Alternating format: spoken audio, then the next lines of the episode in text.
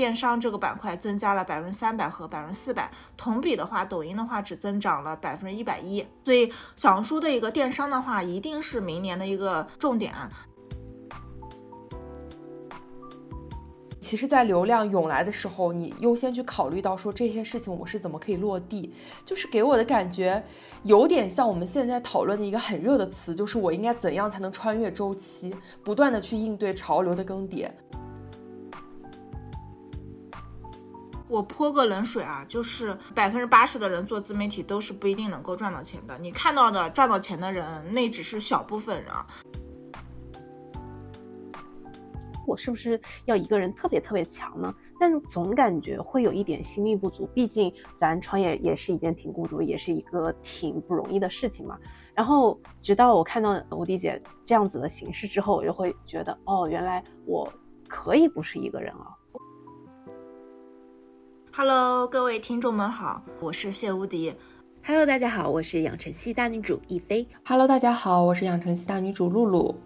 我本人的话，其实跟一菲的话，我们都是一个社群里面好朋友。然后包括我我自己，其实也是有在做播客嘛。然后刚好哎看到呃一菲做的栏目，我觉得很吸引我，所以我们就呃一拍即合，说我们来一起来录个节目。那我自己本人的话，我目前是在陆家嘴是有三家公司，主营的一个业务的话是做小红书知识付费。啊，同时呢，我还在上海陆家嘴开着一个一千六百平米的独立家居大店。对，吴迪姐，当时我看你就是发朋友圈的时候，就是陆家嘴那几栋连排的这个落地的建筑啊，都是咱们公司线下门店，我就觉得好震撼，然后也好霸气，就是因为正好旁边就是高楼大厦嘛，我就觉得天呐，这是。做到怎样一个体量才有这么大的实力去做线下门店，而且也是在疫情之后嘛，所以我就想问一下吴迪姐，就是咱们是不是这几年发展特别的迅速啊？其实吧，我自己是二一年的时候开始创业的，就就为什么会去创业做自己的一个事业？那主要的一个原因就是二一年的时候，其实整体的一个经济环境都不是特别好。那我自己家里面其实是做实体生意的。然后我们是在上海的红星美凯龙里面是卖家具的，而且卖的家具是属于新中式风格的家具，可能在部分年轻人眼里的话，就这个风格就还蛮土的啊。当然最近几年其实新中式风格在小红书都蛮火的，所以当时在那种环境之下，就我有去算过我们一天进店的一个客流，一飞你知道有多少吗？啊，你猜一下。进店的话，反正最近我身边的朋友就和我，他也去逛了一下红星美凯龙，然后说几乎没人呢。对，几乎就没有人。我当时，嗯，其实比现在要好一点点啊，差不多就是一天两三个客人等等啊，可能周六日的话，可能五六波客人，但真的非常非常少。嗯，明白。对，重成本的一个投入啊，压力很大。对，当时我们一个门店的话，其实真不便宜，像我们在。呃，一些像我们在红星里面租一个门店的话，差不多一个月也得十来万块钱了，哇，也挺贵的，其实是挺贵的啊。对，嗯嗯，对，所以咱们这个在红星美凯龙这个门店的话，是在疫情前就已经开始经营了嘛，然后正好是遇到这个呃疫情的原因，然后就受到了很大的这个挫折嘛。对我们其实做家居，其实我自己家里面做家居做了蛮久的了。其实我当时其实还不在做家居，我自己其实是一个金融人。啊，我是一一年啊，我一一年到一八年，其实我都是在加拿大读的金融本科，包括后面有工作以及读硕士等等，我都是从事金融行业的。然后我确实看到我家里面，哎，这个环境经济的变得越来越差的时候，我就在想一件事情，就是我能不能通过嗯做自媒体这件事情来进行一个线上的一个获客啊。嗯，然后包括我一直在想一个问题，就是说我到底去选择什么样的一个平台？然后其实，在当时有三个平台很火，一飞的话应该也是知道的，像小红书、抖音和知乎，包括一些比较垂类的一些家居 app，比方比方来说一兜堂呀等等啊。那我后来的话，我其实我是同时做三个平台的。那我这三个平台就抖音、小红书和知乎嘛。那我第一个有正反馈的一个平台就是小红书。然后之所以有正反馈的话，第一个就是小红书的话，其实我自己其实是小红书的一个深度用户。就一般的话，就是不管是经济条件或是知识水平稍微高一点的女性的话，其实大部分都是用小红书的。一菲，你们应该也是一直是用的，对不对？嗯，对对对。那然后第二个的话，就其实小红书是一个呃有审美呃红利的一个平台，所以在小红书上面，就是很多家居博主，包括设计师 IP 做的非常的不错。嗯嗯嗯，明白。对。呃，就聊到这个，咱们之前是金融的背景啊。其实我上午还发了一条朋友圈呢，我就是觉得，因为我自己也是十月份刚刚裸辞出来做创业的嘛，之前一直在一级市场，我就觉得，尤其我之前还是给一些金融背景的学生做职业咨询嘛，我就觉得，其实现在光光有金融背景的学生，他其实想留在这个行业，或者是过得比较不错，拿比较不错的薪资，看起来好像都不是。非常好实现的了，就不像以前。然后我就会发现身边慢慢越来越多的，好像以前金融行业的人，大家出来都转行了。对我，我说实在话，就是我一八年回国之后，我做了三年的财财经教育。我是我，因为我自己考了 CFI 证书，包括什么 FAM 证书，我都考了。基本上就是那些金融行业比较高端那些证书都考了，包括我有国外的一个。呃，背景我发现回国之后也不过如此嘛，因为大家都很厉害，对，所以基于这种强竞争的环境，再加上我当时做自媒体，我第一个月其实就变现了差不多十万块钱，第二个月的话，我们是做了一个大单，是变现了两百多万，将近三百万，所以在第三个月的时候，我就果断的就辞职了，就开始彻底的从金融行业就跳出来了，直接做自媒体了。嗯，咱们这变现也真是很快啊！就是因为一般来说，大家会建议啊，就比如说我们，比如说啊，以前是在公司，然后要出来自己创业了，那最起码我的这个副业啊，咱们呃，比如说拿自媒体做一个副业来说的话，最好那个副业得到的收入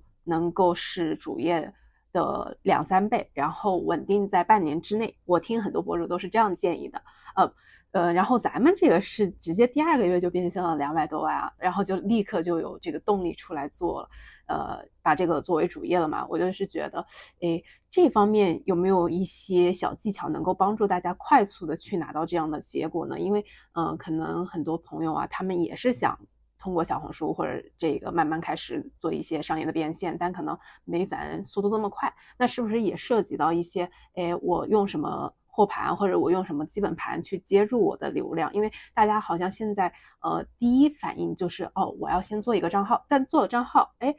我不知道我要怎么变现，那其实离你出来以自媒体或者是以某一个平台作为变现的渠道还是挺难的。嗯，对。然后其实你问到的一个问题就是，嗯，我们作为一个普通人，我们该怎么样通过自媒体变现嘛？那其实我个人觉得我就是一个普通人。我确实是一个普通人，然后跟正常的小镇女孩一步步往上奋斗的那种青年是一模一样的路径。但是我觉得我之所以能够有一定的事业起步，说白了就是我找到了一个平台的红利期间。啊，其实我之前跟一些大佬朋友都是有交流过，就是一个人能成功，百分之九十的原因都是因为他中了一个风口和红利。啊，所以为什么我在想，为什么我能做好？我确实是迎合了小红书的一个，呃，就是成长的一个快速的一个时期。像二一年的时候，小红书的它的呃日活其实才刚刚突破差不多四千万嘛。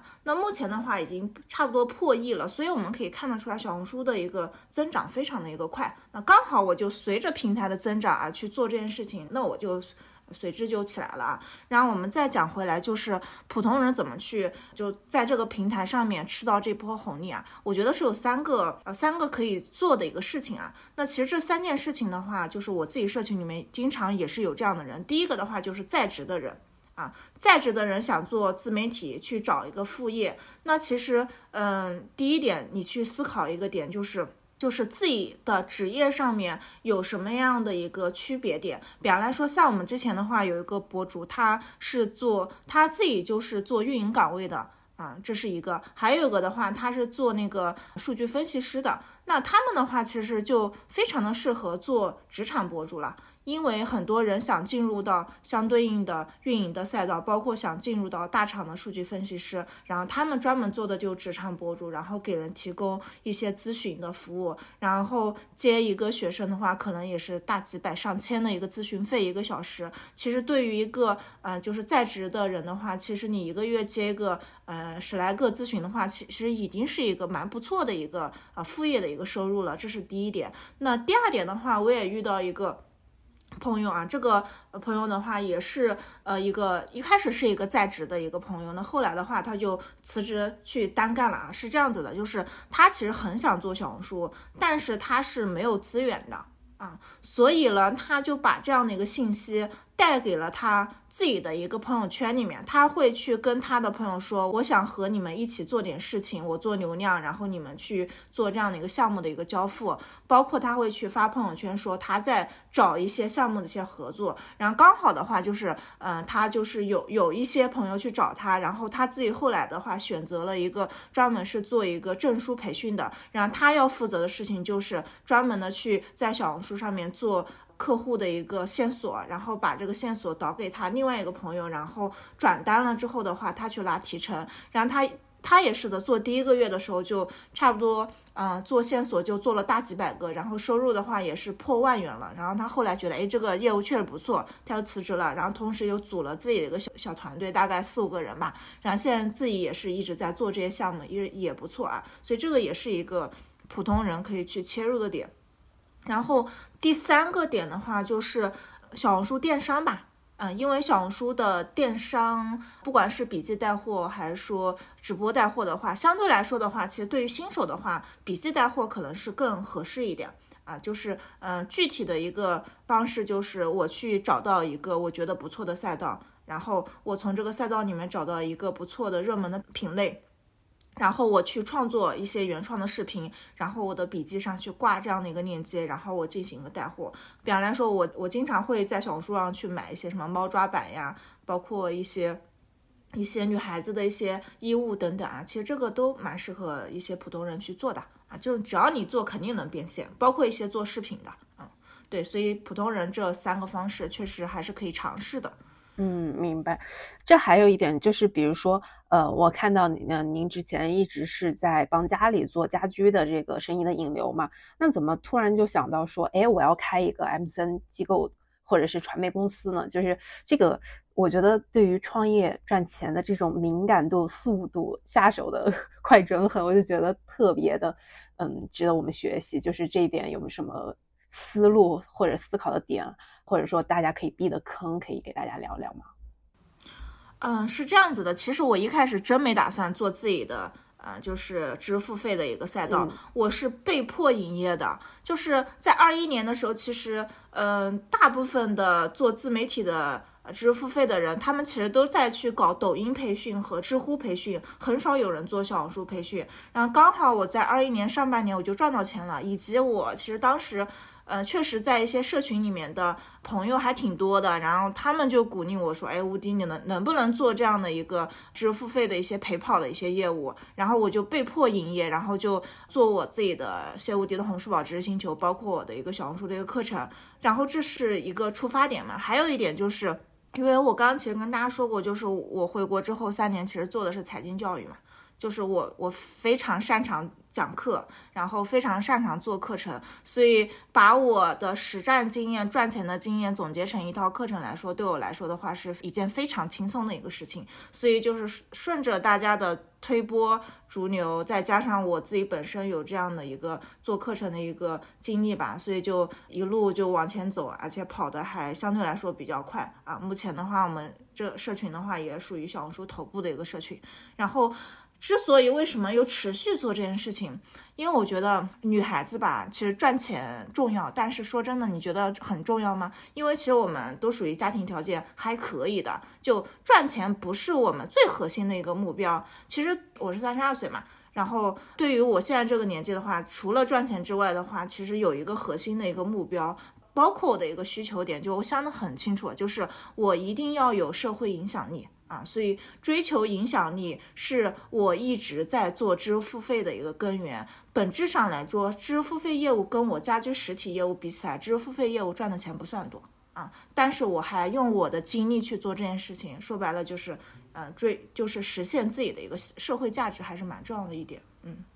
哦，我觉得刚刚无敌姐这个点也真是很打动我，因为。我其实刚才在听你们两个的聊天啊，我就一直在想，嗯，因为看到无迪姐说她嗯做这个家居 IP 的变现嘛，那其实嗯中间的这个。就是做第一个月十万，然后第二个月到二百多万了，那可能是接了这种设计的单子。其实这个中间的跨度是很大的。那其实如果深扎下去，它能够有更多更多的这种翻倍的机会。但是吴迪姐又投入到了她的一个新的，比如说这个 MCN 公司或者说是社群里面。然后刚刚吴迪姐说，她其实是从一个呃作品的逻辑到了一个做个人 IP 的逻辑，是是可以这样理解的，对吧？对我一开始的话没想到要。做知识付费，我一开始就是想把家居给做起来，然后没想到就做了一个就是 M C 公司啊，对，嗯，对，就感觉就这个点，反正是有一种提前布局的那种呃远见，对对。然后因为我看嗯吴迪姐说之前啊，好像这创业几年来。踩的坑比较少，然后一直好像也比较顺，除了就是合伙人啊突然离职啊这件事情，所以我是觉得咱们如果说想要创业啊，或者说想要做一个不错的生意来说的话，怎么样能够比较相对顺利，能够稍微少踩点坑啊？是不是要去寻找这个大趋势？要看身边的人觉得你适合做什么，然后要看哎市场怎么样的需求比较旺盛，我们再去做这个决定呢？说白了就是要不要听从别人的一个建议啊？我觉得是要的啊，但是呢，这个人一定是他的，嗯，就是逻辑力，包括他的能力比你强很多的人啊，就是你要跟高人进行一个聊天。比方来说，最近其实，嗯，因为涉及到年末嘛，然后我其实花了很多时间去见了很多比我厉害的一些人，然后我就问他啊，那我基于我现有的一个业务的话，我该怎么去选择？好，然后他们给到我的点就是，哎，无敌，你的业务很多嘛，但是你一定要有一条主线。比方来说，小红书啊，那你就把小红书做成一个最头部、最头部的一个机构嘛。然后，因为小红书它还可能有三四年的成长空间，你就 all in 在这个平台上，把你自己做成最头部的一个 IP 啊，这是一点。还有一点的话，其实，嗯，就对于创业来说的话，真的啊，就是选择大于努力。啊，很多人可能会觉得，哎，嗯，我我我要努力，对不对？我只要比别人努力，我就能成功。但是，当你真正的进入到社会以及进入到事业当中的时时候，你会发现好多人都很努力啊，但是他们依旧没有成功啊。所以，呃，能够努力的人很多，但是选择好的人很少啊。所以在创业的过程当中，你的一些决策点，包括你跟什么样的人。一起做事情都很重要啊，就是包括啊合伙人以及你，就是你的一些合作的一些对象，你选好这些人，带着感恩的心跟他们一起做事情都很重要啊。就比方来说，刚刚我们提到的花野啊，就是我认识花野其实蛮早了，就是呃差不多就是三年前嘛。但是这三年呃的一个过程当中，我从他的一个学生到成为他的一个呃合作伙伴，其实我们这三年一直都是。不怎么去讲话啊，来往也不是说特别多，可能两三个月可能会见一次面啊，不是说天天都见面的啊。但是我们之间就会形成一种呃默契，就是他有困难，我一定会帮助他解决，并且我在外面进行一些曝光的时候，我一定是会想着这些曾经帮助我的一个贵人啊。就是当有人帮助你之后，你得到了一些帮助之后，你不能够遗忘这些人的。啊，所以这个一点也很重要，你要有你清晰的自己的一个定位啊，就是我对我的一个定位就是很明确，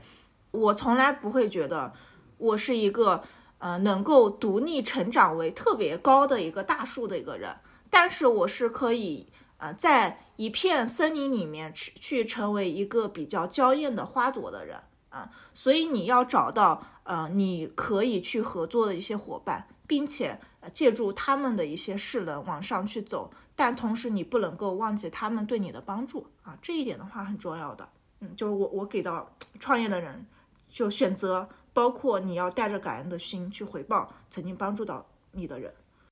对这一点我也很有感触啊，就是因为嗯，很多人说，因为现在比较多的是超级个体嘛。但是我看吴迪姐一直都是，比如说，呃，家居生意是有合伙人的，然后小红书 MCN 机构也是有合伙人的，然后可能呃花爷当然现在也是合作伙伴了，呃，也类似顾问这种形式吧。然后包括企业咨询这一块也是有合伙人的，所以我感觉好像也是咱们也是可以和别人一块儿去成长的，倒不是说我一定要单打独斗。这一点我觉得。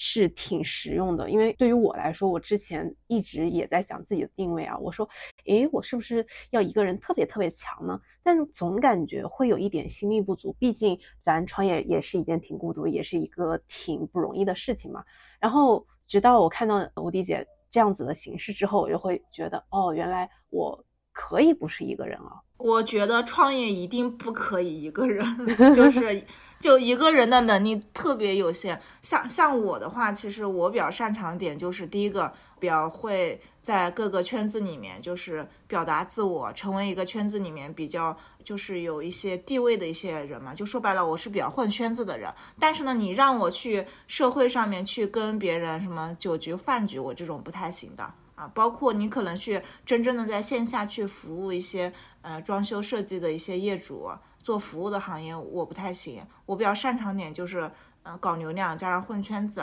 把资源带回来，这是我的擅长点。所以你要找的人一定是跟你的擅长点不太一样的，一定要互相的补齐，这一点非常重要的。啊嗯，明白，一定要互相补齐。我有两个很好奇的点，吴迪姐，嗯，对，从你刚刚聊的这些经历里面，那就是有两个问题，第一个是，呃，关于咱们线下的这块儿。因为其实我们现在应该在疫情之后的那段时间，其实整个线下它是比较萧条的，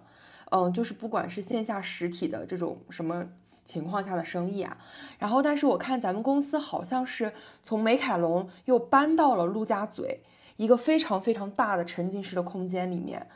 那我就感觉很好奇，因为这件事儿应该是疫情之后的事情，关于这个从。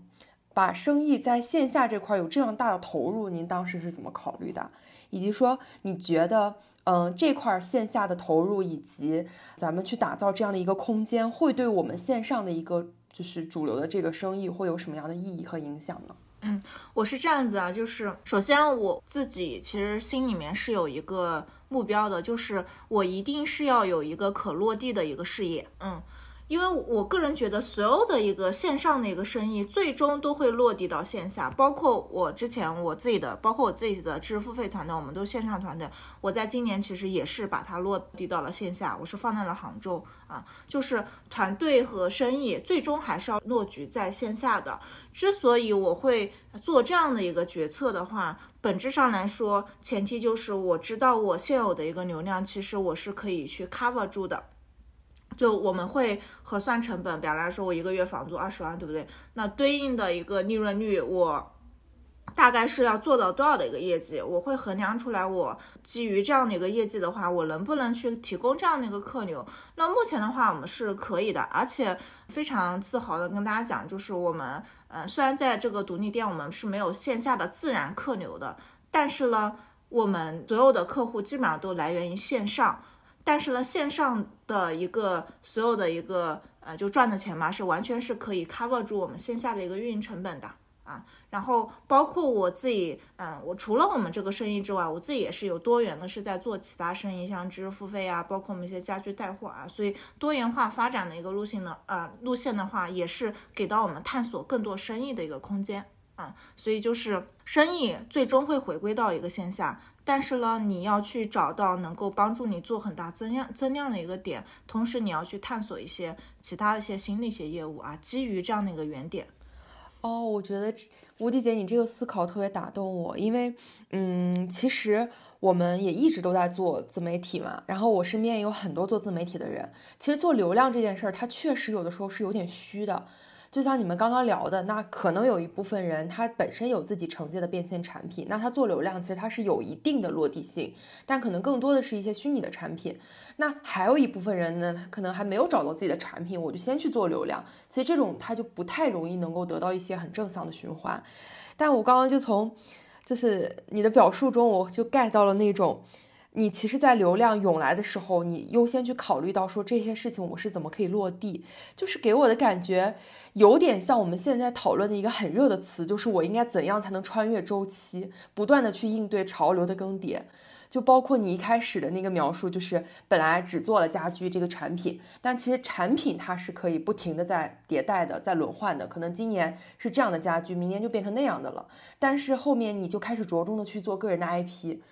然后就是因为人嘛，他永远的都是嗯有不同的东西出来，然后他是可以持续的去有一种穿越周期的力量。我不知道我的理解对不对？是这样子的，就是嗯。嗯，其实会在我眼里，会做流量，你不会接流量也不行。所以在你做流量之前，你一定要找到一个好的项目。那你们可能会觉得，为什么我我起步很快的原因，就是因为我找到了一个不错的一个项目，它能给我带来比较高的一个收益，所以我比一些普通人做副业，它的一个成长空间要大很多啊。所以找项目很重要的点啊，找一个好的项目。嗯，那吴迪姐，你这边有没有评判什么是一个好的项目，一些经验和技巧呢？嗯，首先的话，你找项目的话，你一定要跟热点啊啊！就包来说的话，就是表来说，你想做，表来说，你决定去呃做小红书，那你必须要知道的就是明年的整体的一个平台的一个运营趋势是什么。那首先的话，很多人可能还还会问问，就小红书能不能做啊？继续能不能做了？感觉最近。嗯，特别多人做小红书博主，但是我跟大家讲一点啊，就是官方统计下来，小红书平台上面百分之十的内容才是博主和商家生产的内容，另外的百分之九十的内容其实都是真实的一个用户啊，所以小红书它刚刚才。嗯，就是发展起来，包括它的电商，就电商的元年应该是二零二一年，但是二零二一年和二零二二年的话，就是做得好的人其实不是特别多。那二零二三年今年的话，其实是一个比较大的一个爆发点嘛。然后我们从双十一的一个数据都可以看得出来，就是电商这个板块增加了百分之三百和百分之四百，同比的话，抖音的话只增长了百分之一百一。所以小红书的一个电商的话，一定是明年的一个。啊，重点啊，那电商的话，我刚刚也说过，就是包含笔记带货嘛。那笔记带货的话，其实我身边也遇到了一些比较呃好的一些。案例啊，像我们一些呃一些做饰品的一些博主啊，他们自己选一些好看的品，然后通过做矩阵的一个店铺啊，一天能够卖货能够卖出来一两百单啊，一两百单，就算你平均只赚一个十几块钱，那一天的话净利润也是蛮不错的啊。对一个正常人来说啊，这是一个。那直播带货的啊，直播带货的话，其实嗯，做直播带货是有门槛的。啊，不是所有人都能够去做直播带货，因为小红书的直播跟抖音平台的直播不太一样啊。小红书的一个直播更在乎的是人货场啊，你的这个主播的人是不是一个嗯蛮有生活情怀的一个人，能不能讲出来一些生活感悟啊？货的话，你的产品啊是不是一些有设计感的一些呃产品，这是货啊。第三个的话就场嘛，就你有没有一些好看的一些场景啊？所以直播带货对于普通人来说的话，门槛比较。高，那我们自己的话其实是今年九十月份开始入局直播带货的，然后我们会发现小红书的啊用户的消费能力非常的一个强啊，像我们有场直播的话，其实才八千个场观啊，八千个场观就来来回回八千个人啊，就在抖音上的话，这种八千个场观太正常了啊。然后我们那场的话，单场也是变现了七十多万，所以按人均算下来的话，人均的客单价是将近万元级别的啊，就这个。就是八千个场观的这样的一个直播间，你在其他平台的话，可能只能卖几万块钱，但小红书平台的话，我们是可以卖到七八十万的啊，所以可以看得见小红书直播的，呃，就是人均客单价是蛮高的。如果是一些高客单价的产品，蛮适合在小红书去卖的啊，所以电电商的这个板块蛮蛮适合。蛮适合一些呃普通人去做的。那那我们做一个找一个好项目的话，我们就去电商里面去尝试嘛。啊，像我比较嗯看的比较好的一些呃赛道，第一个养生、宠物、银银发以及疗愈和文旅赛道，这五个赛道的话，就是确实有一些比较好的一些项目，从这几个赛道里面大家都可以去找一下。对，嗯，明白。明白。哦，然后我我又有一个很好奇的问题，对，就是刚刚我听吴迪姐在讲你的小红书这边的一些布局嘛，然后我突然想到，最开始的时候，其实你有提到你进入到小红书，然后包括说你开始去做这个 MCN，开始去做小红书的知识付费，是因为你在 看到机会的时候。嗯，比如说二一年的时候，大家都在做抖音，然后你其实是看到了小红书培训或者小红书 MCN 的这个蓝海嘛，然后你就进去了。但其实我们这两年会发现，小红书真的发展的太快了，就是很多人雨后春笋般的冒出来，不管是 MCN 也好，然后去教你做小红书账号的这些呃人也好，那在这之中，你觉得咱们闪亮猫或者说是咱们这个小红书的知识付费的成功的点在哪？然后包括说这个过程中，是不是我们有去不停的在转换我们的一个呃重点，然后去找到了自己的差异化和优势啊？嗯，是的啊，就是你你问的问题非常的好，就是嗯，作为一个比较相对来说比较早的做知识付费的，在这几年是怎么样去嗯进阶的？首先的话，就是第一个就是。呃，我觉得我们的社群跟其他一些社群不一样的点，就是我们持续在这个平台上去耕耘，所以我们是能追的，呃，追得到最快的一个热点的。比方来说，今年三月份的时候，GPT 很火，我们立马就在三月份的时候就开了小红书和 GPT 的一个打卡营，就最早的一波风潮我们就追上了。包括四五月份的一个呃小红书的一个店铺电商啊，这样的一些呃就是。新的玩法，我们也是不断的去追，包括我们刚刚就开了一个叫做小红书直播的一个陪跑营啊，就是，呃，基本上就是我们所有开的一个营啊陪跑，我们都已经事先的，呃，通过我各个的一个流量团队已经内测过了。我现在目前的话是有，呃，呃，是有三支流，呃，流量团队，一个专门负责我们线下实体的，一个专门做带货的，还有一个专门做知识付费的。所以这三个不同的流量团队的话，他们能够。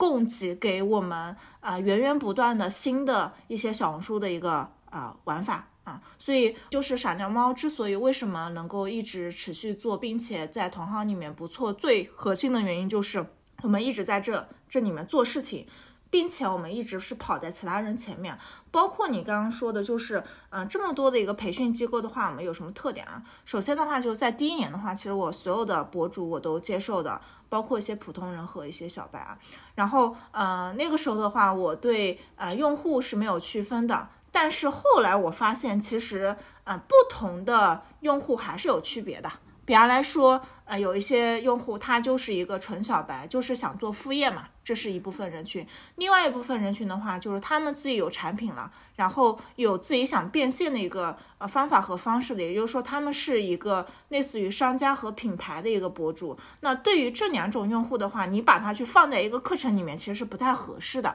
啊。所以，呃，后来我自己就是亲自带的一个课程的话，我只教商家老板，啊。因为交付商家老老板，其实他的一个能力是需要比较强的能力。啊，然后我会告诉他们怎么去搭建流量团队嘛，帮他们自己组盘子、操盘手，我会去交付这种人。然后我另外的合伙人周周啊，然后他也是我现在知识付费的负责人，他就是专门的去交付普通人怎么搞副业，怎么去做小红书。如果你想去通过运营转，就是你想去转行做运营的话，就是我的合伙人他们是更擅长做这部分的一个交付的。所以我们会，呃，同样的一个平台里面，我们都会出来不同的一个。产品体系去对应不同的一个人群，知识星球的话啊，对，就是所有人都可以进来，我们不挑人。然后我们的一些中档客单价的产品的话，可能就针对于一些副业；然后高客单价产品的话，可能就针对于商家博主。所以啊，最后就是会发现，其实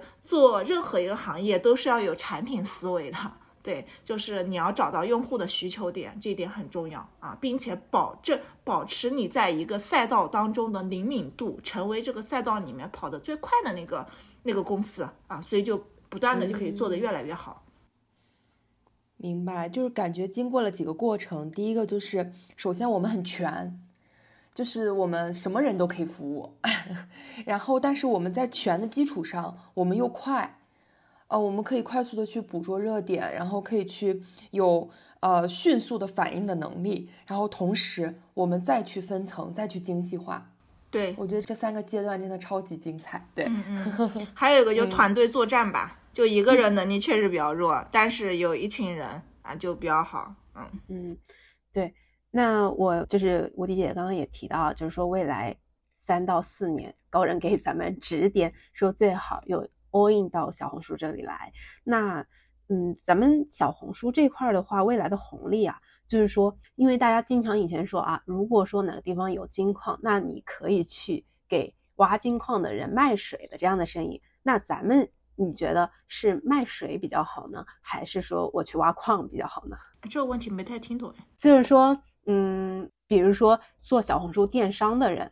咱们就是去小红书挖这个金，呃，去小红书掘金的人嘛。那咱们做。小红书知识付费就是服务这些商家，服务这些博主去小红书赚钱的人，那我们就是给这些人卖水。嗯，我跟嗯这个点就回到了，就是你做生意，你选择什么项目？你是做知识付费的还是做卖货的？那我跟大家讲一个点，就是。嗯，如果你会卖货，我建议你们还是先去卖货吧，因为卖货它的变现周期比较短一点。就你选，只要你选的产品不错，内容创作能力不错的话，你可能赚钱赚的比较快啊。但做知识付费的话是要有长的一个周期的啊，就是，嗯，就是。呃，像像我自己做知识付费的话，其实我们二一年做的一般，然后二二年的话开始慢慢起步的，然后二三年是越来越好的，所以是要有一个周期的，就你得长期主义才能做好知识付费这件事情。然后你会发现我们公众号、我们播客啊、我们小红书啊，我们都在做啊，就呃不会一下子就是一下子特别的爆发，因为做知识付费这个赛道，因为确实是要去呃不断的进投入你的专业度嘛，包括你要去交付用户。啊，就是，但是卖货就很快呀，就你选到一个产品之后，你卖出去，可能一下子一个单爆了，可能爆个几百上上百单，然后赚一波的可能性是更高的。所以刚刚就回答问题，到底是卖卖水还是掘金嘛？就是我优先去卖货啊，卖货肯定是快一点的。对，明白明白。选择离钱最近的事儿。对，嗯。对，哎，那说到这里，我我很好奇啊，就是刚刚吴迪姐有说说那个，其实，在二一年的时候做知识付费好像还没有那么的好做。那现在其实越来越多的人在做，是因为可能越来越多的素人下场了。这些人他需要更多的去接受到信息，然后需要更多的这种呃学习知识付费类的服务。但其实我们也可以看到，就是现在有一个趋势，就是很多人。重启人生，然后想要去这个探索新的生活方式。那这些人离开了他们原本的工作以后，或者他们想在一个工作中，然后他们选择一个副业的时候，第一件事儿就考虑到是做自媒体。那吴迪姐，你觉得对于他们来说，嗯，自媒体和赚钱这两件事儿之间能不能划等号啊？嗯，我泼个冷水啊，就是。嗯，百分之八十的人做自媒体都是不一定能够赚到钱的。你看到的赚到钱的人，那只是小部分人。就你可能会问我啊，就是既然那么鼓励大家去赚做自媒体，你为什么还要告诉哎百分之八十的人可能赚不到钱？然后我告诉你，真的这个，嗯，因为我们看到的啊，就是数据比较多，包括我们每天加我的人也很多啊，就是我会发现，真正有决心去做的人，就已经是小部分的人了。再加上我能够持续的去做个，呃三到六个月的，就是更少部分的人啊，所以层层的淘汰下去，最终能够通通过做自媒体赚钱的人，其实就是百分之二十啊。然后还有一点就是我的观点就是说，能把自媒体当做一个长期事业的人，其实都是一个能赚到钱的人啊。就呃说真的啊，就是嗯，现在就说真的啊，现在各行各业的话，其实都是要有线上的一个业务布局的。啊，然后包括一些实体行业，也包括一些纯自媒体人啊。所以总的来说的话，做自媒体一定是可以赚到钱的。但是具体到某一个人能不能赚到钱的话，真的要看到这个人能不能找到一个正确的一个路径啊。然后给大家分享几个小的一个故事吧，也是我们社群的一些博主啊。然后第一个故事的话就是。我们那个宠物博主啊，大家可以去搜啊，叫做铁锤和阿条。其实在我之前的呃谢无敌茶访谈播客里面，其实也是有采访过的啊。然后，然后这个博主的话，他就很典型了，就是嗯，之前的工作不想做了，然后什么也没有想，先辞个职啊。然后包括之前做过一些副业，什么整理收纳师啊，都做过啊，但是就是不赚钱啊。他之所以能能后来能做成一个全职博主，因为。他找到了他自己喜欢那个赛道，他喜欢宠物啊，所以他自己也养了两只猫啊，所以他基于他自己的一个爱好，加上他自身拥拥有的一个这个猫啊，然后他就在小红书上做呃宠物科普呃号啊，就科宠物科普号，嗯，然后我是二一年下半年认识他的，然后他到现在为止的话。啊，一直也是在做做这件事情啊，目前是五万多粉丝，然后他目前的生活状态就是，呃，半个月去接单子，然后半个月在外面玩啊，就是总而言之，就话，比方来说，在双十一的时候，他可能一个月的收入可能是超过之前一年的一个打工那个收入的啊，然后这是一个蛮典型的案例，就是说找到自己的一个兴趣爱好去做，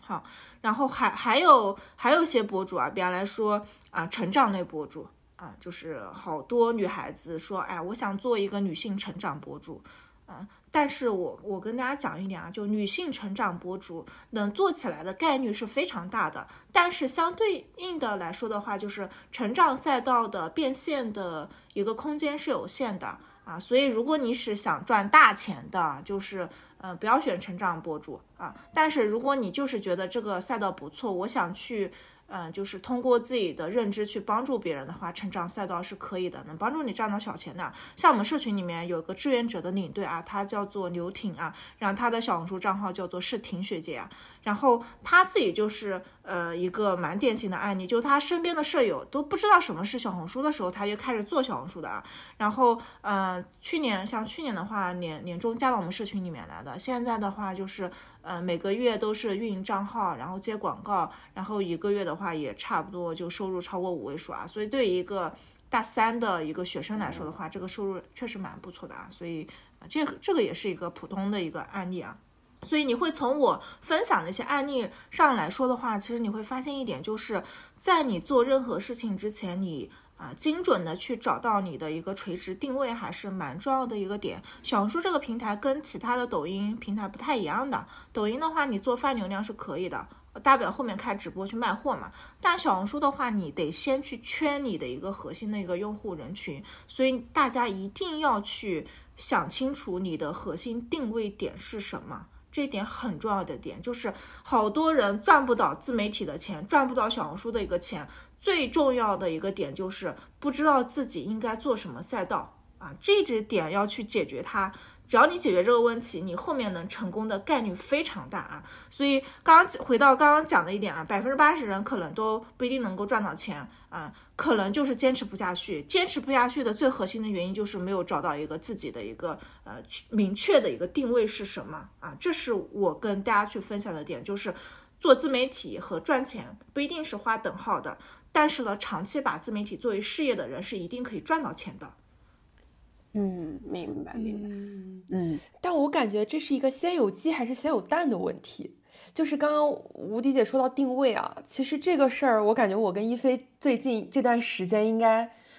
都很有感触吧。就是找定位这件事情真的好难啊！我到底是应该先做起来，然后慢慢的在中间磨合去找到我的定位，还是说我自己先给自己拍一个定位，然后去做？我不知道一菲你是不是也有这样这样的感受？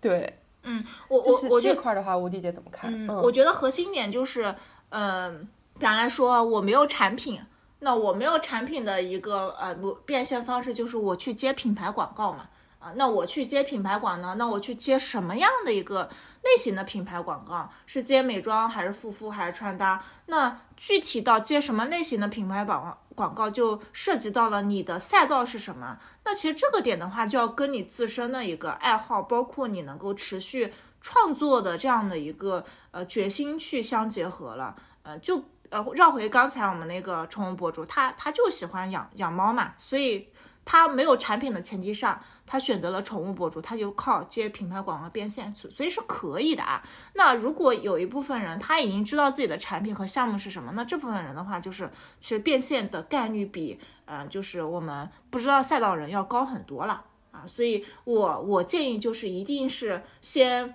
先先去先去想清楚自己该做什么啊，这个很重要，不要去嗯就一边做一边找。这个的话就是有，在我眼里就是呃有呃有点为爱发电啊，对。然后还有一点，就可能你想不清楚，你也没有项目，那就很简单了，你去找合作合作方啊。就现在就现在一大把的一些实体店的老板，包括呃开宠物店的、开服装店的、开珠宝店的，他们。都需要一些能够帮他运作小红书的人，你可以跟他去谈代运营啊。比方来说，你一个月给我几千块钱，我帮你做小红书，这是一个很好变现方式。还有一个就是我帮你引流的客人，我们分成，这个也可以啊。对，像我们之前的话，我们就是有一些家居博主，他不想做接品牌广告的一个博主，他就跟他的一些呃，就是卖木地板的一些商家，就给他装修的一些商家嘛，他就说，哎，我帮你引流。你跟我分成嘛，然后后来的话，他也变现的不错啊，一个月光分成就分个几万块钱啊，所以就是条条大路通罗马，你得先想清楚你的罗罗马是什么，再去把它给做好啊。很精彩，嗯，开了我们的天眼。对，对，嗯，行，嗯，那吴迪姐，咱们再聊聊我们在创业过程中是否有一些高光、特别高光的时刻，或者说有没有一些至暗时刻，可以和和大家分享一下呢？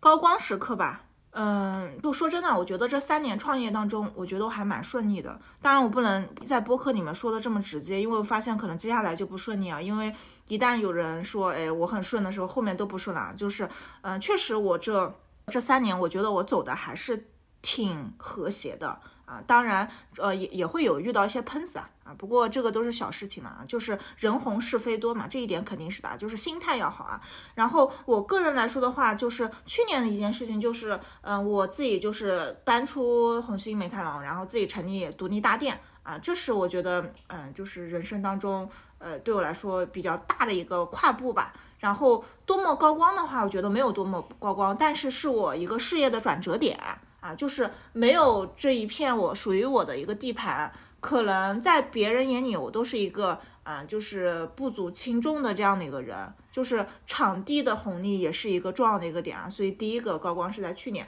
然后呃，今年的下半年的话，其实。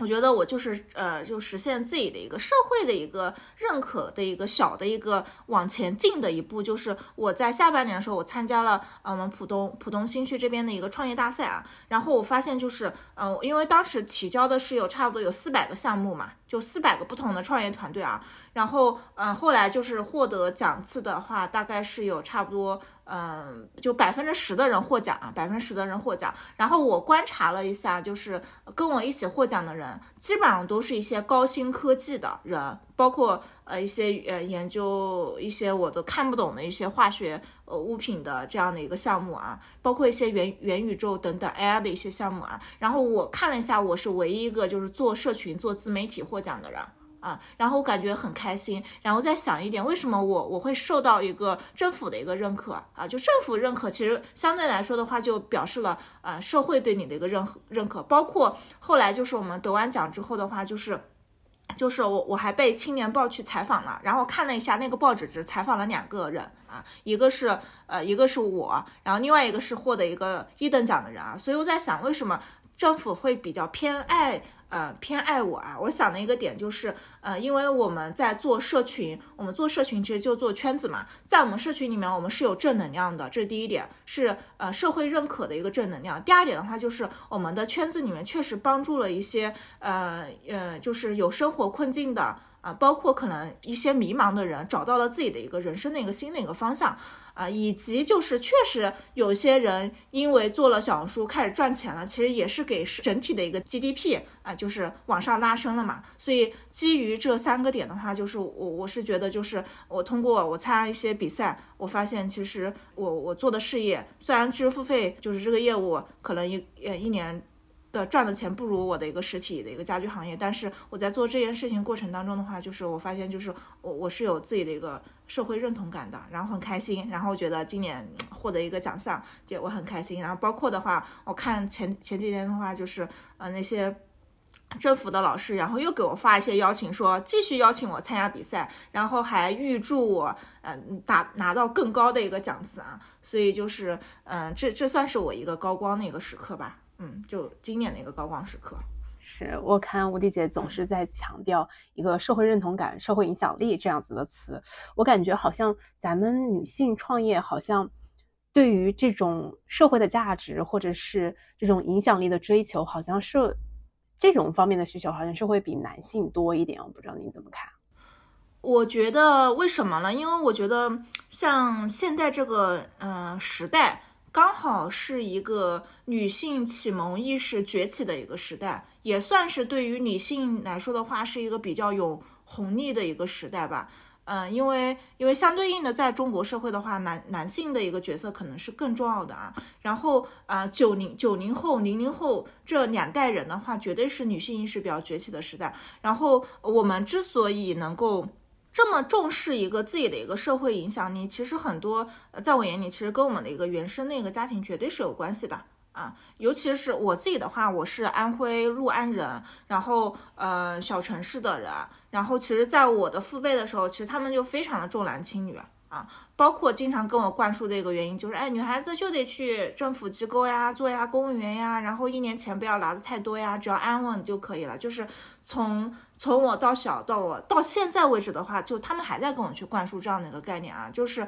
相对应的。啊，我们在国外接受的一个教育，包括我们看到的一个世界观，以及别人非让我们做这件事情，但是我们内心呢，就是我一定要完成我自己想做的一个事情。啊，包括包括我，我昨天看我朋友的一个，呃，就是呃加盟的一个朋友圈，然后他又说，就是嗯，就是马斯克的妹妹嘛，叫托马斯嘛，他决定不结婚啊，然后直接做试管婴儿生小孩，就他身边人都是反对的，但是他的母亲。啊，梅耶是没有阻止这这件事情的，而且他的母亲梅耶就讲了一句话，是这么讲的啊，就是身边的人劝告只是出于自身的恐惧啊，你的决定不能基于无关人士的一个指手画脚啊，就是尤其到了我三十岁之后的话，其实我已经不太看重别人怎么想我了，我只会啊按照我自己的开心那个意愿去。做让自己开心的事情，而且其实我之前是一个非常非常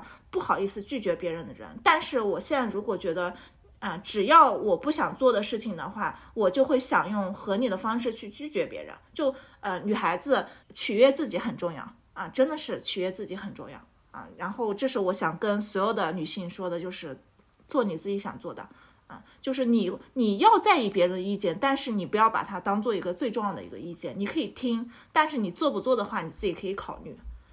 是这样，我觉得啊，刚刚听到这一段就是特别的，就是浑身起鸡皮疙瘩，就是很有感触啊。因为我是觉得，嗯，尤其到三快到三十岁的时候，真的就是慢慢的、慢慢的不会太在意外面的看法了，就是呃，我只要我自己绽放就可以了。当然，就是我们也会虚心听。大家的一些想法，但有的人真的是，他只是因为自己害怕恐惧，所以看到你比他更勇敢，所以他反而会觉得，哦，那呃，就是给你泼冷水，因为他自己没有办法做到。对的，嗯嗯，对，是。那吴迪姐，咱们再回到小红书这一块儿啊，就是二零二四年，咱们小红书呃，可以从哪几个方向去做一个切入呢？可以给大家一些建议吗？嗯。二零二四年的话，就是第一个点，就是小红书电商一定是个重点啊。然后小红书电商里面其实包含我刚刚讲过的，一个是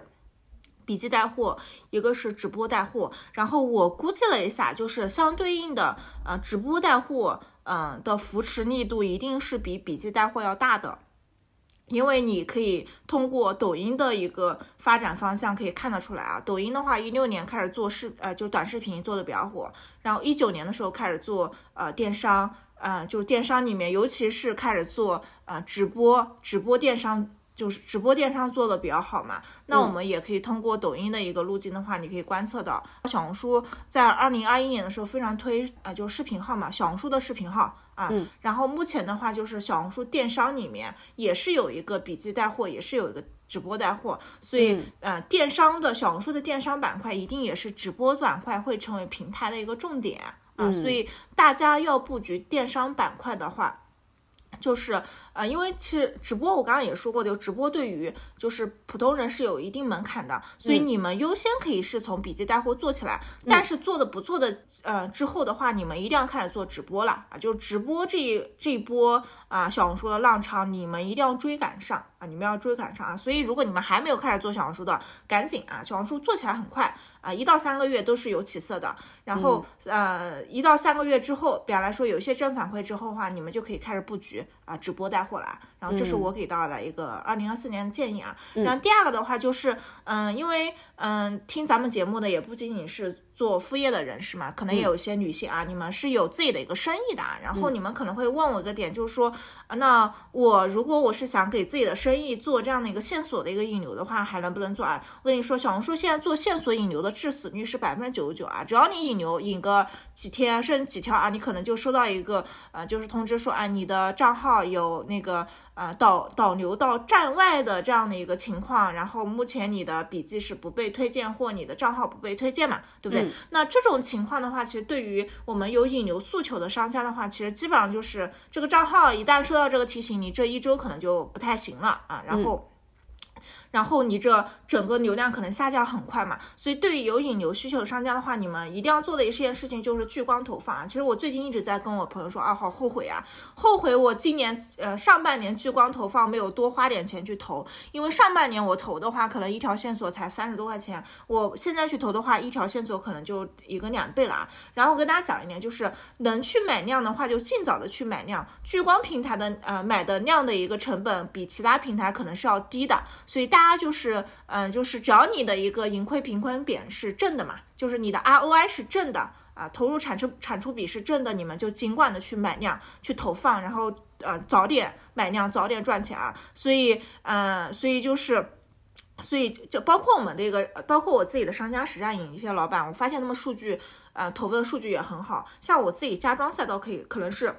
贵一点啊，但是有些嗯、博主，他们嗯、就商家博主，他们是做教育的，做证书培训的，包括是做一些视频的啊，他们一个私信开口的成本，有的甚至于可以控制到低到几毛钱啊，所以这样的一个投放成成本，在其他的抖音、巨量。啊、等等这样的平台的话，你会发现其实是已经低到令人发指的一个地步了啊。所以私域引流是可以做的啊。然后，嗯、呃，呃，稍等一下，吴迪姐，我插一句，就是可能稍微要解释一下聚光投放。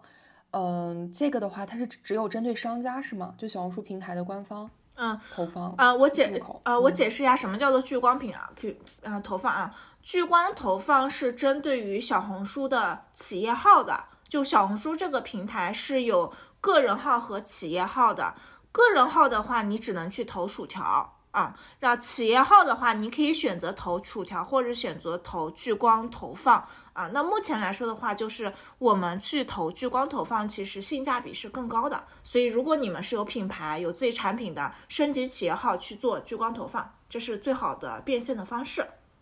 嗯。对，所以引流是可以做的，但是是要呃你付费给平台才能做的啊。但是这个成本相对来说比你付费给其他平台低很多啊。好，然后嗯、呃、还有一点就是，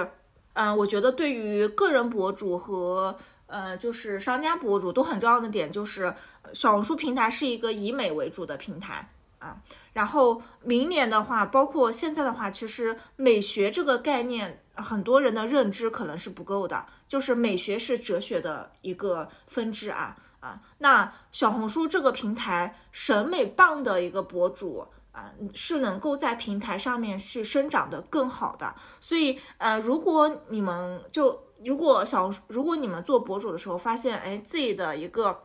整体的一个呃笔记的一个首图的一个调性，包括你们设计的一个主页调性不太够的话，你们当下要做的一件事情就是提高自己的一个审美力啊。所以啊，二零二四年有审美力的博主更有优势啊，所以尽尽量的去提高你们的审美能力，这一点很重要啊。然后这是我第四呃第三个想分享的点，就二零二四年就审美红利这个点啊。然后啊、最后一个点就是想跟大家去讲的，就是小红书的一个本地生活啊，也就是说本地生活在抖音的话，其实现在很火，就大就是那些。呃，就是线下的一些餐饮店呀，包括一些呃，就是一些艺术店啊等等，是可以挂团购的嘛。那目前的话，小红书只有餐饮店可以挂团购，但是只有在几个城市，嗯。然后小红书今年就二三年的话，其实它没有怎么把本地生活去做好，因为它所有的精力都放在了电商板块。那明年的话，我个人认为啊，就小红书的本地生活是有红利的，包括一些本地的实体商家。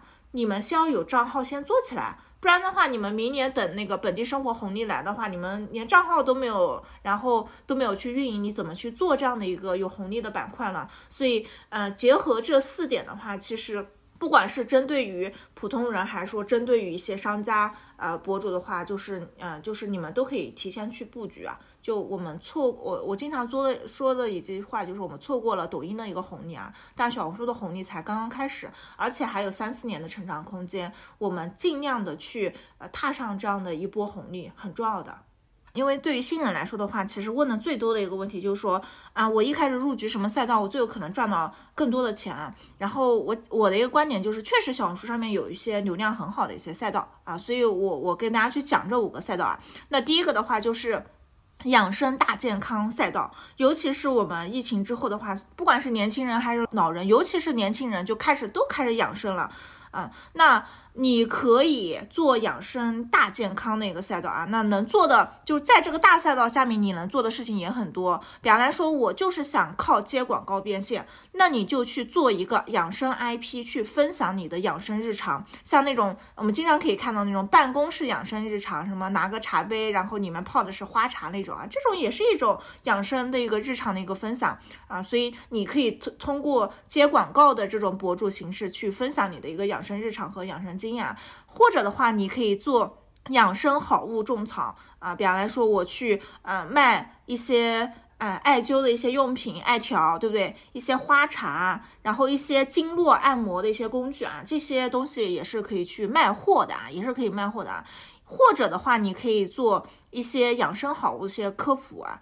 那这些科普的话，很有可能是你你要导流到线下去的，做一些线下的一些交付，比方来说养生馆、推拿馆，或者是一些食疗定制啊。所以，嗯，本身就在线下做一些养生呃赛道的，其实你们同样的是可以把你们是不生意布局到小红书上面的啊。所以，养生大健康赛道的话，绝对是可以做的。然后第二个的话就是。宠物赛的啊，然后宠物赛的话，其实我刚刚其实跟大家去讲了那个呃我们的一个铁锤的那个故事嘛，然后他是做那个干货科普的。那除了做干货科普之外的话，我们还可以去啊晒萌宠啊。那晒萌宠的话，基本上都是以接广告为主的。那尤其的话，你会发现有的人可能晒个鹦鹉、晒个兔子，可能都有流量啊。因为，呃，小红书上面可能猫和狗比较多，但是如果你是晒一些异宠的话，流量也不一定会小很多啊，甚至更大啊。所以晒萌宠也是一个方向，包括还有就是沉浸式的宠物吃播啊，然后场景好看，宠物吃的香，那这种话就可以接广告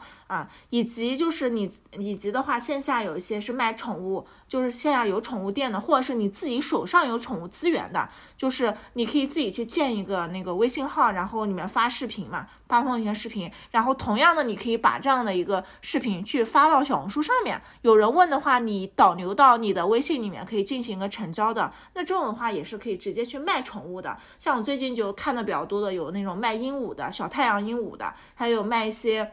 爬虫类的，然后卖的都挺好的，所以这这个也是一个宠物赛道可以去做的啊。好，然后嗯，第三个的话就是呃银发赛道吧。其实银发赛道的话，其实你们可能会问我一个点啊，就小红书都是一个年轻的一个平台，我能去卖这银发产品吗？但是你想一点，就是嗯，我们我们其实现在差不多二十岁三十岁嘛，我们父母的话基本上都是五十岁到啊四呃五十岁和六十岁左右嘛。其实我们作为儿女的话，一定是。愿意给父母去买保健品啊，买一些。包括一些嗯，就是父母的一些生日礼物等等啊，就是反正我是每半年都会给我爸妈去采购一批保健品的啊。那就是子女肯定是会做这样一件事情，你在小红书上做这个业务，说明也是有一个市场需求的啊。所以你是可以分享一些中老年的穿搭、保健、养老的干货，包括啊，我之前就是有个很火的老奶奶，老奶奶她分享了一些自己的手工的一些技能，也是也是蛮容易去火的啊。所以银发赛道我也很看好，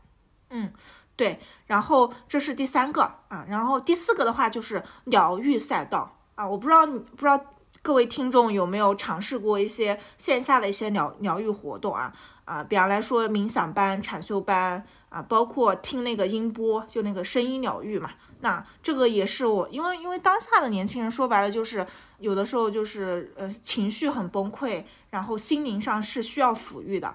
而且我跟大家说，疗愈赛道我是非常看好的。疗愈赛道和养生赛道其实他们有点像啊，但是都是让人变得更好嘛。疗愈赛道的话，比方来说，你去卖一些芳香的精油啊，包括卖一些呃，就是呃，就是做瑜伽肯定要用到的一些东西嘛。那这些产品的话，也是可以作为去卖的，或者是你可以做支付费。像我们社群里面，其实有有个朋友，他是开冥想班的，然后他只要一发笔记，就很多人来问你线下的冥想班是在哪哪里啊？所以这种的话也是可以去做的。包括你可以做一些社群陪陪伴的一些服务，这些的话也是疗愈赛道可以做啊。所以疗愈赛道也很火啊。然后第五个的话就是文旅赛道，其实疗愈赛道和文旅赛道是可以结合的。对，然后呃，我们社群里面有一个小伙伴，他是做禅修加上文旅的啊。其实你们如果去那个一些呃，就是小一些那个旅行社的话，你会发到发现有什么两日的去什么某个寺庙去玩的那种啊。这这种的话，其实本质上来说是属于文旅，但是结合了这样的一个疗愈的一个功能啊。包括还有就是嗯，就是小孩子的自然教育，我不知道你们知不知道，就是带着宝宝去到自然当中。亲子一日游啊，这种也是一个蛮热门的。像我们社群有个朋友，他是在上海周边做这个业务的，然后一个月也也赚了挺多钱的啊。所以文旅赛道也是我看中的一个点啊。所以刚刚跟大家讲了，嗯，就是养生、大健康、养生、大健康、宠物、银发、疗愈和文旅啊，这五个赛道大家可以布局一下了。嗯，我能说好做，是因为我知道我身边的人确实有蛮多人赚到钱了，所以我才会推荐出来。啊，不是我个人的一个需求，我是因为我们的一个数据比较多嘛，A 博主、B 做做做的各种各样的，就是他们做什么赛道赚到钱，我们比较清楚啊，所以我给大家推荐都是他们赚到钱的业务啊，所以而且在我眼里就是他们也是普通人，他们都能赚到钱，那你去做这几个赛道，相对来说能赚到钱的概率是大一点的。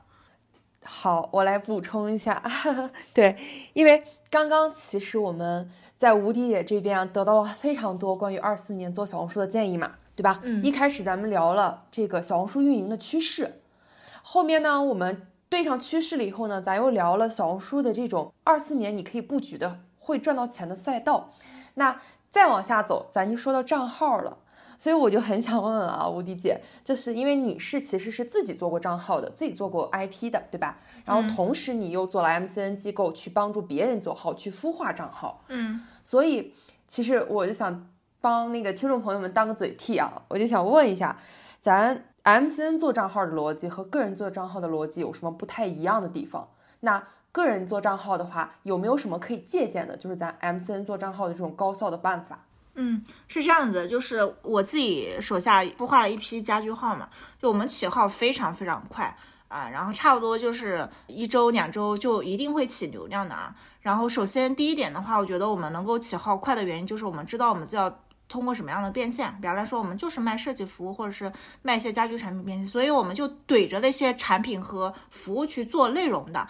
就有的。朋友的话，就你们可能会觉得，哎，就是我需要的是一个涨粉，需要的是一个互动量很高的这样的一个笔记啊，或者是内容。其实，在我眼里，这些都不重要，只要能赚钱就可以了啊。就做小红书，粉丝量不一定是一定是要重视的一件事情，除非你是接广告变现的。那如果你是怼着变现去做的话，啊，像我们之前付呃做了一个设计账号啊，家居设计账号，我们也一百多粉丝啊，然后我们接单差不多接了十几个单子，平均一个客单差不多是十来万左右，所以也是变现了差不多两百万嘛，对不对？才一百多粉丝，那我们的账号就没有出过什么爆文，但是我们是精准的对着啊上海这一波有设计需求的一个用户去做的。啊，然后也吸引到他们去找我们咨询，我们就变现了。所以，我们做内容，我们做账号，我们可能不一定要追求完全的追求我们的一个粉丝量以及我们的一个互动量，我们更多的去做能够变现的内容。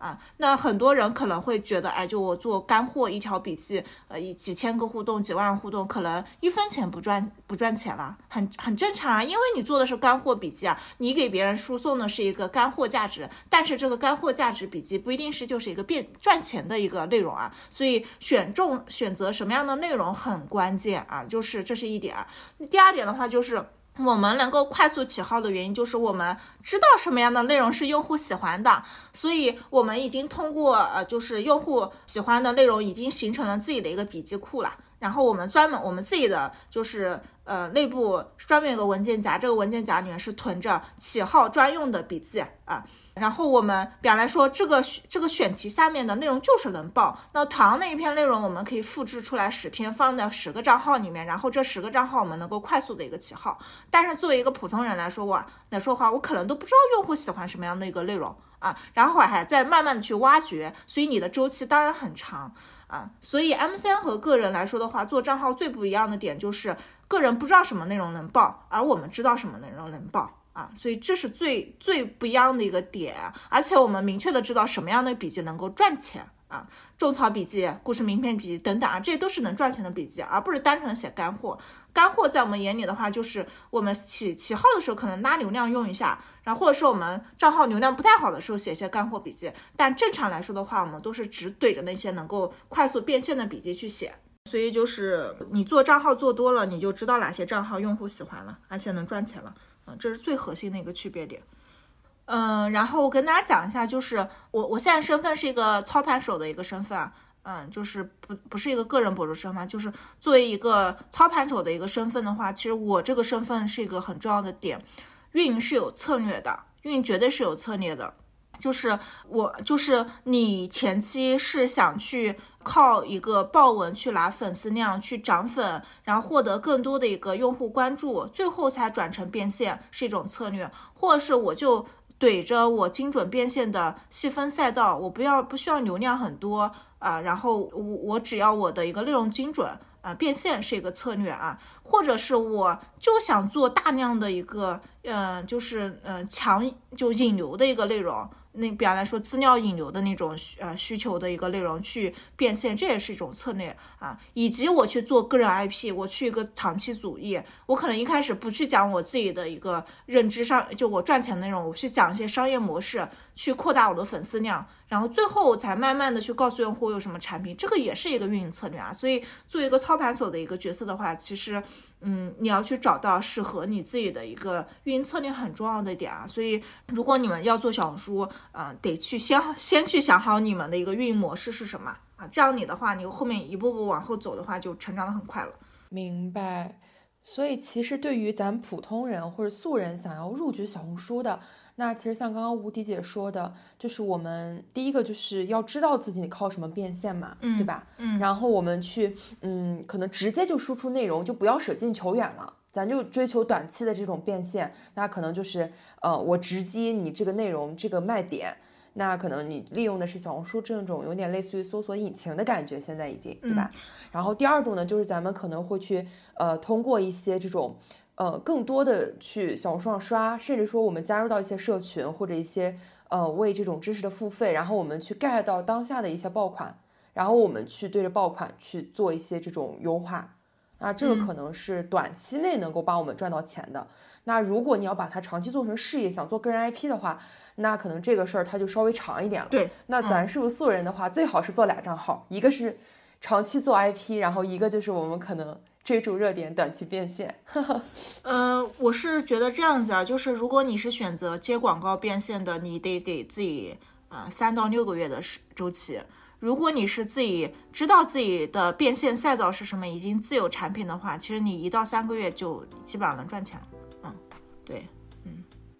然后在我结束的最后送大家三句话，然后这三句话也是我自己对本人的要求。然后第一句话就是永远保持乐观，第一句话；第二句话就是不要抱怨别人，只检查自己的问题。嗯，第二句话；第三句话就是对所有人说，就是你一定要拥有超越常人的坚持。这就是我要送给大家的三句话。好，谢谢。很开心，今天无敌姐和我们聊了二零二四年所有的普通人都可以入局小红书的一些切入点。那她也作为已经在小红书这个领域深耕三年的时间，分享出来的一些踩坑经验和干货。那吴迪姐也很慷慨的给我们准备了一份二零二四年小红书运营的大宝典。那欢迎各位听众呢，可以在我们的评论区踊跃的积极留言。那我们会抽取。这样子的一位幸运观众，给大家送出二零二四年的这一份开年大礼包。那我们下期再见喽，拜拜。